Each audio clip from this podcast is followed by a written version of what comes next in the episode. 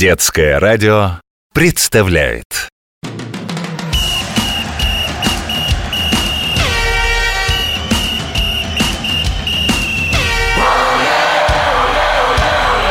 Спортивная программа.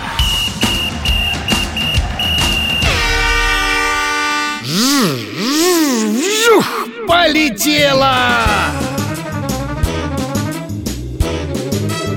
Ха-ха, Нет, я не играю.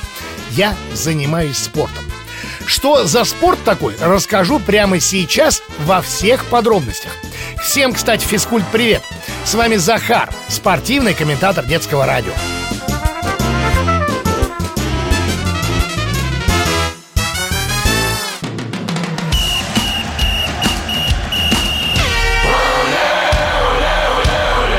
Спортивная программа. — 12 апреля 1961 года, более 60 лет назад, произошло удивительное событие. Человек впервые полетел в космос. Это был наш космонавт Юрий Алексеевич Гагарин. Он облетел планету Земля на космическом корабле «Восток-1». Это потрясло весь мир – все сразу захотели полететь в космос Ну или хотя бы построить ракету, похожую на ту, что выводила «Восток-1» на космическую орбиту Модели летательных аппаратов люди делали и раньше но после полета Гагарина это стало любимым занятием сотен тысяч человек. Вот так и появился ракета-модельный спорт, он же ракета-моделизм. Соревнование по ракетомоделизму со стороны выглядит не слишком серьезно. На огромном поле собираются люди и пускают вверх самодельные ракеты, так же, как я в начале программы. Но ведь прежде чем модель запустить, ее нужно самому придумать, сделать и научиться ей управлять. Для того, чтобы заниматься ракетомоделизмом, нужно много чего знать и уметь. Без математики, например, вообще никуда. Чертежи надо уметь чертить, склеивать разные детали, разбираться во всяких проводах, да много еще чего нужно. Слышу, Света спрашивает, а кто же побеждает? Логично. В ракетомодельном спорте много категорий. На высоту, это чья ракета выше всех поднимется, на продолжительность полета, чья ракета будет дольше других в воздухе, на грузоподъемность даже. Тут ракета должна поднять груз выше, чем остальные. Мне особенно нравится один вид соревнований.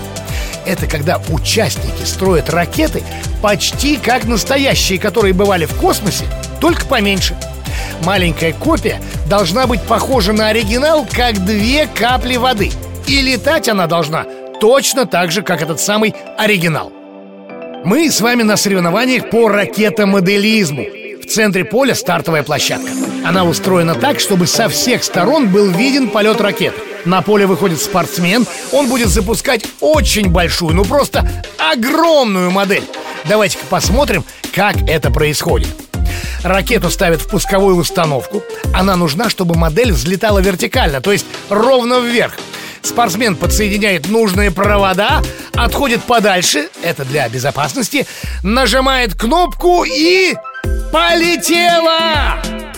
Вы, наверное, подумали, что те, кто занимается ракетомодельным спортом, не испытывают физических нагрузок. Ха-ха, как бы не так! Когда идут соревнования, для спортсмена важно не только высоко и надолго запустить ракету, но еще суметь отследить полет и догнать свою ракету. Надо обязательно найти свою модель после запуска, иначе спортсмен не заработает очков.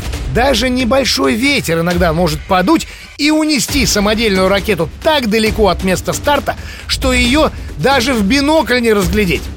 На поиск по правилам дается час – за час спортсмены так набегаются, что уже никаких сил не остается. Так что ракетомоделисты не только кнопки нажимают. Этот вид спорта требует хорошей физической подготовки. Заниматься ракетомодельным спортом могут все. И взрослые, и дети. Что говоришь, Федь? Тебе вчера исполнилось 9 лет? Ну, поздравляю! Можешь начинать заниматься ракетомоделизмом и даже принимать участие в соревнованиях. Лучше, кстати, вместе с друзьями. Для начала попробуй делать модели ракет из бумаги или картона вместе с папой, мамой, бабушкой или дедушкой. простейшие ракеты тоже можно научить летать. У них есть двигатели, правда, они небольшие, но достаточно мощные. А когда вырастете, сможете полететь в космос на настоящем космическом корабле. Только для этого нужно начинать тренироваться уже сейчас. Приходите в любой физкультурно-оздоровительный комплекс, что строит по всей стране компания «Газпром», и занимайтесь на здоровье. С вами был спортивный комментатор детского радио Захар. Всем оле-оле!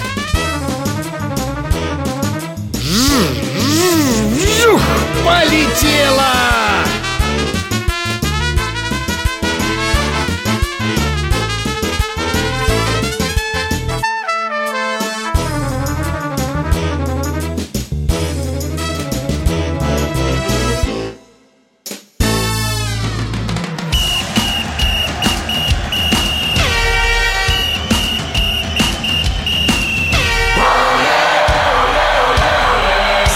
Спортивная программа.